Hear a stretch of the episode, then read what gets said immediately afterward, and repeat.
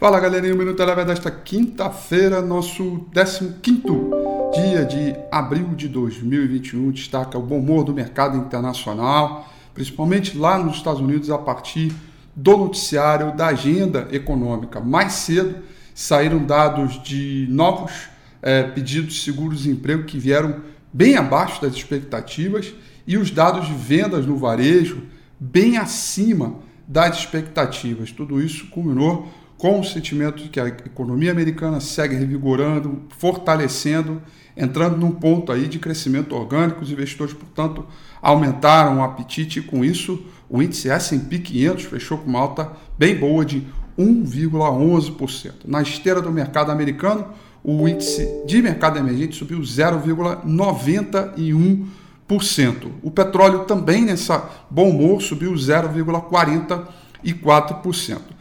Já por aqui, o dólar trabalhou praticamente o dia todo em queda, fechando o dia com queda de 0,56, uh, eh, combinado né, com o fortalecimento de todas as moedas no mercado internacional, que favoreceram, principalmente o mercado emergente, favoreceram sobre o dólar. Nos rendimentos dos Treasury hoje de 10 e 30 anos caíram forte, o dólar ainda se caiu, portanto, valorizou o real, dólar para baixo por aqui.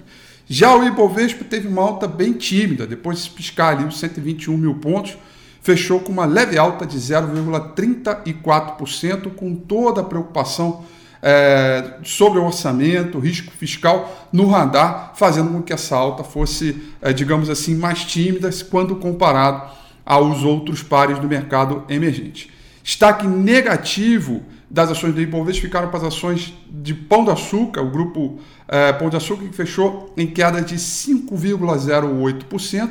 E no extremo superior, destaque positivo para as ações da companhia Ering, que fecharam com alta explosiva de 28,13% após ter negado uma proposta de combinação de negócios com a Arezo. O mercado olhou isso como, ah, como se a companhia Zering estivesse bem cotada no mercado, sendo muito cobiçada, portanto o mercado viu o apetite, fechou com uma alta bem boa aí de 28,13%. O Minuto Eleven fica por aqui.